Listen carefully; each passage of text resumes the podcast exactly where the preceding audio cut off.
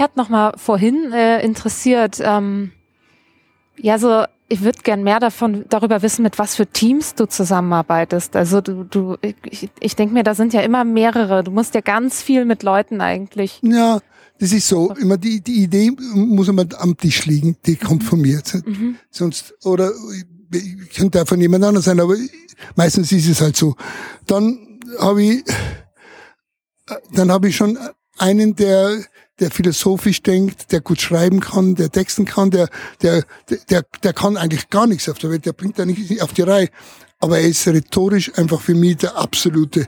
Der schreibt, der, der sitzt da wie zehn Stunden am Computer, obwohl er nichts tut, nichts arbeitet. Der hat irgendwie, bringt er sich über, durchs Leben durch, weil er eine kleine Erbschaft oder irgendeine Kleinigkeit gemacht hat, aber sonst kann er gar nichts, ist so dick und, und, und, und ist aber genial.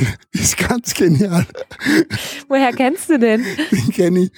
Ich, kenne, ich weiß es nicht. Der, der, wir, wir, wir, wir mailen jeden Tag mehr oder weniger und ich gebe ihm Texte zum Korrigieren oder zum Verbessern. Der, der korrigiert mich gnadenlos. Gell. Der sagt, das, das, so geht's nicht. Aber obwohl ich schon ganz gut Texte habe, aber das, für den ist das alles nix. Oder? Und, aber deshalb brauche ich den ganz dringend. Und dann gibt's halt schon äh, Illustratoren oder Leute, die halt gut zeichnen können oder die Konzepte auch machen können. Die, die Firma Plenos in, in Salzburg, die machen mir, wenn ich ein Konzept mache, ich mache das Grundkonzept und dann lasse ich die drüber schauen, dann machen die halt das ganz perfekt noch, arbeiten das gut aus, so dass, dass es dann medial auch umsetzbar ist, dass man, dass man es nach außen bringen kann, dass es wirklich alles stimmig ist und so.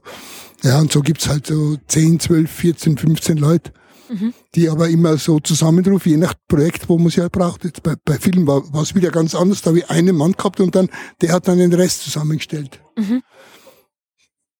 Bei Kunst ist so, da hast du ja dann, da hast du dann jemand, der halt eine Galerie hat oder so, der dir dann deine, deine Hängung dann macht und der halt dann sagt, okay, äh, wir haben jetzt keine ganz bekannten Künstler, aber, aber Künstler, die ein großes Potenzial vor sich haben. Also die man sagt, da, da, mit dem würde man ausstellen, von dem nehmen wir vielleicht sechs, sieben, acht Bilder, weil der hat ein großes Potenzial vor sich, das ist gut so.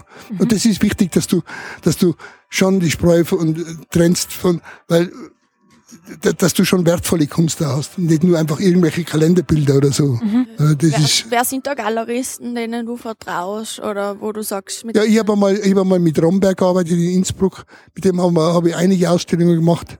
Der ist schon sehr gut, aber wir arbeiten auch mit, jetzt mit ein paar anderen, äh, eine Galeristin aus, aus Mallorca, die die ganzen Künstler in Spanien kennt, was unheimlich gute Szene ist. In Mallorca gibt es eine riesengroße Kunstszene. Mhm weil das Licht gut ist und weil die Künstler sich in dem Umfeld wohlfühlen, oder? Und da, da, da gibt's ganz, ganz viele super gute Künstler und tolle Kunst, muss man schon sagen. Was seien so persönlich Ihre Lieblingskünstler? Äh, ich mag natürlich Gerhard Richter, ist, ist aber natürlich jenseits von, aber auch der Julian Schnabel ist für mich, ich würde gerne mal ein Bild von ihm haben, das ist gigantisch aber in Österreich überhaupt den, den äh, wie hat der Kassen? Ja, den West den, und, und den, Wurm, die, die sind schon alles gute Leute. Wir, haben in Österreich eine gute Szene. Wenn man das Ranking anschaut vom Kapital, Kunstranking, da haben wir schon einige Leute unter den Top 20 drin, muss man sagen. Das ist schon, schon, wenn man das weltweit sieht, ist schon toll. Äh, da sind wir sicher fünf, sechs Leute unter den Top 20. Mhm. Mich würde mal interessieren, ähm, was dich mal so richtig frustriert hat. Ja. Hab's doch bestimmt auch. Äh, ja, das gibt Dinge, wenn, wenn ich einfach Sachen. Äh, äh na, ein, eine Geschichte hat mich total frustriert. Man muss sich vorstellen, in der Architekturszene gibt's einen Gott. Und es gibt zwei, drei, vier, fünf Götter natürlich. Aber für mich war einer der absolute, das war Norman Foster äh, und der hat den Reichstag da gerade gebaut in, in, in, in Berlin. Der hat in Moskau, in Japan und überall riesengroße Architekturgebäude, Hochhäuser in, in, in London natürlich die Brücke und dann das, den, den, die, die Gurke und so baut. Äh, dann in Frankreich diese hohe Brücke, wo, wo die Wolken unter der Brücke liegen. Und ganz tolle Gebäude. Und dann äh, haben wir gedacht, den, den müsste man gewinnen, weil wir gerade oben bei der Gradbahn das Restaurant und, und die, Stationen und alles neu gebaut haben. Dann haben wir gedacht, so ein Architekt, das wäre Wahnsinn, wenn wir so einen gewinnen könnten, oder? Dann habe ich mal den Professor von der Uni gefragt, du, wie schaut das aus mit Norman Fosters? Da haben die Studenten haben zu mir gesagt, Günther, bild dir doch bitte sowas nicht ein, dass Norman Foster nach Ischgl kommt. Der, der sagt, sag mal, seid ihr nur ganz dicht. Du wirst es nie in deinem ganzen Leben schaffen, Norman Foster, den Gott aller Götter in Architektur nach Ischgl zu bringen. Bild dir doch sowas nicht ein. Da habe ich gedacht, okay, aber frech, wir probieren es einfach oder lass uns das einfach probieren. Habe ich aus der Sicht von oben, von dem Badatsch Grad, habe ich dann einfach Bilder gemacht an einem ganz schönen Tag, wo du auch den Abend, den Sonnenuntergang siehst und dann das Ganze rundherum so ein Panoramabild gemacht, aber ganz tollen Brief geschrieben, ganz tolles Konzept und habe das dem Norman Foster geschickt und habe da hingeschrieben, äh, klar, ich weiß ja, dass er alle Gebäude dieser Welt schon gebaut hat, mehr oder weniger, aber er hat noch kein Gebäude gebaut, wo er 2600 Meter Höhe hat und das mit seiner Handkraft, mehr oder weniger mit seiner Zeichenkraft verlängert. So eins hat er noch nicht gebaut. Und ich schicke ihm das und nach einer Woche ruft er an und sagt, hier ist Norman Foster speaking. so ich, ich war so nervös, ich hab so zittert. und dann hat er gesagt, okay, okay, I'm interested. Hat er gesagt, er kommt nach Ischgl. Dann, oh Gott, mit seinem eigenen Helikopter. ja, dann ist er, dann haben wir einen Termin ausgemacht, dann ist er mit dem Helikopter nach Ischgl geflogen. Dann habe hab ich den Vorstand von der Seilbahn dazu geholt, dann haben wir einen Termin gehabt, ein Mittagessen oben, und hat er gesagt, yes, I do it. Dann, ich war, ich war, ich war, ich bin in die Luft gekommen, ich habe gedacht, Norman Foster baut jetzt in Ischgl oben ein Gebäude und hat dann einmal die ersten Skizzen gemacht.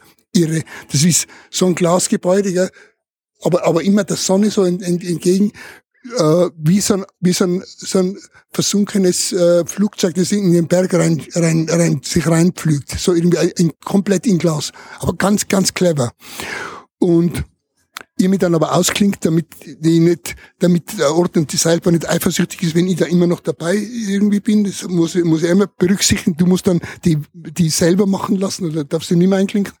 Und ich bin dann, war dann nach zwei Monaten in Mallorca und komme dann zurück und sag, nur so am Rande, wie geht's auch dem mit Norman Foster? Passt alles, oder? Er hat ja schon die ersten Skizzen gemacht und so. Und dann haben die gesagt, naja, das war so, wie man es gedacht, das ist so schwierig mit Norman Foster für ein ausländisches Büro. Nehmen wir mal lieber den und verlandet den, den, den, den, den Jäger. Und dann habe ich gesagt, was? Habt was? ihr, haben wir den Norman Foster jetzt abgesagt? Es kann doch bitte nicht wahr sein. Jetzt, jetzt macht, jetzt macht er, er sagt ja zu dem, wo niemand glaubt hat, dass er ja sagt. Und dann macht das, und ihr sagt ihm ab ich bin, das war für mich der größte Einbruch aller Zeiten. Mhm. Und dann hat man es halt, hat man schon ein schönes Gebäude gemacht, aber es ist einfach kein Norman Foster Building. Und das ist keine Marke, das ist einfach, äh, das war mein, einer von meinen größten Einbrüche, die ich erlebt habe. Ja. ja. Nachvollziehbar. Ja, ja Wahnsinn. Frustrierend ist, ja. Wahnsinn. Wow. Ja. Das muss man erstmal verdauen, ne? Ja. Ja, ja das habe ich fast nicht, ich hab's ja. fast nicht verdaut. Hast du noch Kontakt zu dem? Äh, ich habe immer wieder mal, ja. Ich habe ihn mal in, in Zürich getroffen und hat er, hat in St. in St. Moritz auch Gebäude gebaut, auch, auch wieder irre. Er ist, er ist ein ganz großer Denker und eine ganz charismatische Figur. Ich, ich mag den Menschen wahnsinnig gern, weil er so kraftvoll ist und so stark ist. In seiner Denkweise auch gut. Und ist einfach so eine interessante Persönlichkeit. Aber glaubst scheitert viel daran, dass die, dass die Leute in die Gremien diese Künstlerpersönlichkeiten einfach nicht kennen und nicht wertschätzen? Nicht wertschätzen, nein, auch die, auch die Größe nicht erkannt haben. Eben, ja. Das ist, also ich habe mich schon auseinandergesetzt, natürlich lange, lange Zeit mit ihm, äh, habe hab die Tragweite erkannt, was das, BBC London war ja da, die haben zu mir gesagt, du, wenn Norman Foster da oben ein Gebäude baut, angenommen, der macht das, dann sind wir jede Woche da und berichten über dieses Ischgl, mhm. weil das ist Wahnsinn. Norman Foster steht am Berg oben mit einem 30 Meter hohen Glasgebäude. Das ist ja Wahnsinn, wie der Reichstag in, in, in, in Berlin, nur halt auf andere Art und Weise. Aber es ist ja, und der Reichstag ist ein tolles Gebäude, wenn du innen bist und du siehst es innen. Es hat ganz eigene Atmosphäre durch diese mhm. Glasgrößen, die er hat. Er macht ja alles richtig wuchtig und, und nicht, nicht so kitschig oder einfach, er macht alles wirklich groß und das, das macht seine, das macht seine Kraft aus. Mhm. Und glauben Sie, gibt es da irgendwie Strategien, dass man da die Leute im Tourismus oder speziell die, die ähm, eine Machtposition haben, da besser briefen kann? Ja, das ist schon schwierig, weil immer das Neue, das ist einfach immer wieder das Schwierige. Gell? Das ist halt, du, du, das kannst schon, das, man rechnet ja damit, haben wir so viele Sachen so erfolgreich gemacht, dass es dann leichter wird. Es wird nicht leichter, es wird eher schwieriger, weil das Neue immer wieder so neu ist und es ist so wieder so schwierig wieder, dass dass dass oder es ist stellt die, die, die Menschen wieder vor eine neue Tatsache, wo sie sagen, das glaube ich nicht, dass das funktioniert. Ich habe zum Beispiel äh, ein Gebäudeandacht oben mitten im Skigebiet, auf einer Piste, ziemlich mittendrin, einfach ein, ein Würfel mit einem Kreuz, wie, also in Glas dann so, ein, ein großes Gebäude und einfach so ein Glas, wo du einfach reinfährst, ohne Tür, du fährst rein, innen stehen 5000 Kerzen auf so Tischen mhm. und du kannst, du, du, du, du ziehst die Ski aber nicht aus, du fährst mit den Skiern rein, hast eine Minute Andacht zündest eine Kerze an für deine Lieben oder für deine Verstorbenen oder für irgendjemanden, den du gern magst, machst eine Minute einfach Stille, genießt die Stille, fährst wieder raus und bist in der Lautstärke. Ja. Ich finde, das ist eine, eine, nette Geste, wenn du jetzt in einem Skigebiet bist. So was gibt's noch nirgends auf der Welt. Du fährst einfach mit den Skiern ein und du hast innen einen Raum der Stille und fährst hinten wieder raus. Ja. Ich glaube, das wird die Leute total überraschen. Mhm. Aber wenn du das jetzt in einem Gremium sagst, dann sagen sie alle, bist du deppert? Sollen wir eine Kirche jetzt auch da bauen mit dem Skigebiet? Was willst denn du? Ja. Und wie wichtig sind für einen Visionär wie die Trends? Ja, ähm, ich meine, äh, ich bin ja angeschlossen an die Trendforscher, habe die ganzen Letters von denen, habe alle Bücher gelesen, von jedem, von der Popcorn in Amerika, von allen natürlich. Das ist mein tägliches Brot, dass ich mir das reinziehe. Pff, nur auf Trends setzen, dann ist es meistens schon zu spät. Mir ist lieber, wenn ich Trends kreiere oder auslöse. Mhm. Oder ich, ich bin völlig, ich gehe, an, ganz anders dran an Themen, überlege mir Sachen, die sind so außergewöhnlich, dass man sie gar nicht fest, dass man sie gar nicht einordnen kann. Und das kann dann ein Trend werden, so die, wie die, wie die Konzerte, die, die haben einen großen Trend ausgelöst in, in, in den Alpen, oder? Die haben viele Konzerte Nachahmats gegeben, überall werden jetzt Konzerte gemacht. Das, das ist reizvoll, wenn du sowas anschubsen kannst. Aber ansonsten natürlich, ich lese, ich lese das natürlich, das ist schon klar, das musst du ja machen, weil sonst, dass du äh, immer weißt, was, was, was, was geht denn ab, was ist denn los, wie, was, wo sind Strömungen oder so, kann ich da irgendwo einer Strömung folgen und kann mir die dann zunutze machen für irgendeinen Zweck. Das ist klar, dass man das machen muss, aber, aber besser ist es schon, wenn du einfach unabhängig davon dir ganz andere Dinge überlegst und die werden dann vielleicht einmal zum Trend. Und ich glaube auch, dass man halt so als Visionär, als Visionär und Pionier vor allem wahnsinnig viel Gegner hat. Holt man sich da nur Zuspruch oder braucht man das ab einem gewissen Level gar nicht mehr? Ja, es ist, äh, du hast immer fast, du bist so gewohnt an, die, an der, äh, bist so gewohnt der Kritik, weil du, du hast ununterbrochen mit Kritik kannst du und mit Kritik eher mehr wie, wie jetzt positive Zugeständnisse, das, das hast kaum. Äh, insgesamt dann merke ich schon, du kriegst schon einen guten großen Fanclub. In Ischl gibt es ganz viele, die sagen, hey, ich finde das super, was du machst und ich finde das einfach toll und, und das, das tut auch gut, muss man sagen. Aber ich kann mit Kritik gut umgehen. Das bin ich so gewohnt. Da kriegst du so ein dickes Fell natürlich, weil das musst du ja ausarbeiten, weil sonst gehst du ein dabei. Wenn du, wenn du, wenn die, die Kritik nicht aushalten würdest, das wäre, das, das würde dich kaputt machen. Mhm. Mhm. Na, das geht schon. Wir haben im Oktober mhm. das Atelier für Sonderaufgaben besucht in St. Gallen. Die haben ähm, die Tourismusbranche ein bisschen aufgerüttelt durch ihr Zero-Star-Hotel. Hast du das mitbekommen? Die waren ganz groß in CNN. Das sind zwei Schweizer Konzeptkünstler und die eigentlich immer wieder in die Tourismusbranche eingreifen mit Aktionskunst. Die haben mhm. ähm, in einer kleinen Kommune ähm, ja. in der Schweiz haben sie einen Luftschutzbunker zu einem Hotel umfunktioniert ja. als Installation und haben es einfach das Null-Stern-Hotel genannt. Mhm. Ja, das habe ich, das hab ich gelesen irgendwo, ja. Mhm. ja und einen hat es gegeben, den Loi, der hat sein Hotel, glaube ich, umfunktioniert gehabt, die Küche in einer, in einer, in einer, in einer Disco und alles völlig anders und das war sehr erfolgreich, aber sie haben es dann, glaube ich, irgendwann mal abreißen müssen. Aber das war ganz bezeichnend damals. Und das, wie ist es dann weitergegangen? Ähm, es gibt's immer noch. Gibt's immer noch. Also es ist, sie wollten es eigentlich live als 24 Stunden Kunstaktion machen. Ähm, und dann haben sie gesagt, na, es läuft eigentlich eh ganz gut, wir lassen's. Und sie haben halt mit so Slogans geworben wie Zero Star, the only star is you und Room with no view und also es ist halt total Ja, ja. ins Lächerliche Ja, ja. gezogen. Und eben CNN und halt alle Medien sind total drauf aufgesprungen. Ja, Ja, ja. Ja, da sieht man, du musst einfach außergewöhnlich denken und das außergewöhnlich äh, Sachen machen, dann, dann wirst du gehört. Ob es dann langfristig und nachhaltig ist, das ist die andere Frage. Da muss man schon aufpassen. Manche sind, sind einfach ein Strohfeuer und dann ist nichts mehr, dann geht's nicht weiter. Und das ist halt die Gefahr bei manchen Sachen schon. Das ist einfach. Eben was bei dir auch spannend ist, es kennt jeder in Tirol oder im alpinen Raum deinen Namen. Du bist ja schon wirklich so eine Brand, eine Marke einfach. Das realisiere ich gar nicht so. Wirklich nicht. Ja, Absolut. ja. Aber ich glaube, das liegt auch an der Kontinuität, mit der du arbeitest. Ja, ja, ich bringe immer so ein Trendletter raus, immer wieder mal und sag halt auch zu der Ischgl, hey, das müssen wir jetzt machen. Es ist ganz wichtig, dass wir jetzt das machen, dass wir uns aufraffen, wieder das zu tun. Komm, lass uns nicht einschlafen, wir brauchen den Mut, äh, einfach das zu tun. Komm, lass uns wirklich gegen den Strom schwimmen. Ähm, sonst passiert einfach viel zu viel Negatives. Lass uns ja nicht einschlafen, lass uns ja nicht zurücklehnen. Aber wenn wir ja wissen, es ist nicht so einfach, aber naja, Ich fände ähm, Mallorca nochmal interessant, Ja. weil du das angesprochen hattest, dass du ganz viel Zeit da verbringst.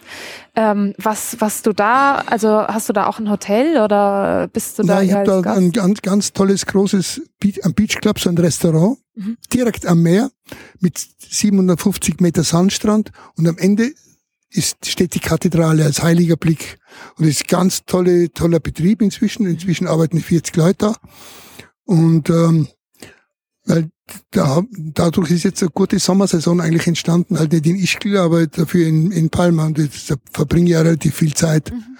Aber und da habe ich auch ganz viele neue Dinge schon gemacht. Zum Beispiel, wir dürfen dort keine laute Musik spielen, weil dahinter Leute sind, da haben einfach Silent Concerts gemacht Ja. mit Kopfhörern auf.